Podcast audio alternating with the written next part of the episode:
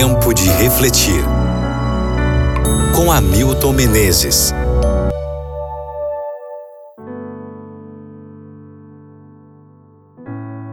Segunda carta de Paulo a Timóteo, capítulo 1, versículo 12. Porque sei em quem tenho crido e estou bem certo de que ele é poderoso para guardar o que lhe confiei até aquele dia. Os pregadores sabem que um tema que atrai e garante boa assistência é aquele sobre os eventos finais. O que em realidade motiva essa audiência não é a curiosidade de saber se a crise financeira ou o aquecimento global influenciarão os eventos finais. A dúvida insistente é quanto à certeza da salvação. Os eventos finais são apresentados muitas vezes como um processo seletivo no qual em cada fase sobreviverão os mais fortes e consagrados.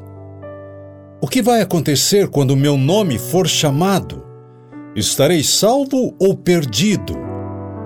Como vou fugir para as montanhas se próximo à minha cidade não há montanhas? Desavisadamente, alguns pregadores deixam a igreja com medo e em estado de suspense em lugar de alimentar-lhe a confiança em Deus.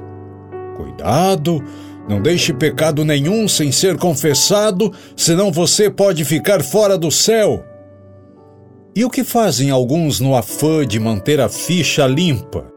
Confessam uma, duas, várias vezes.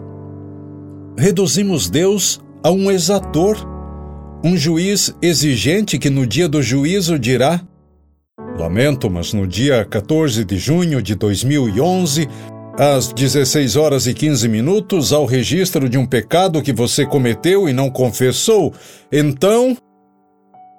E se cometer um pecado e não tiver tempo de confessar ao morrer, estarei salvo ou perdido? Será que nosso relacionamento com Deus é tão frágil e instável como entrar e sair por uma porta giratória que dá acesso à salvação? Se peco, saio. Se confesso, torno a entrar. Se peco outra vez, volto a sair. Alguns, nesse caso, estariam sempre trancados à porta. Outros pensam em seu nome escrito e apagado todas as vezes que passam por esse processo.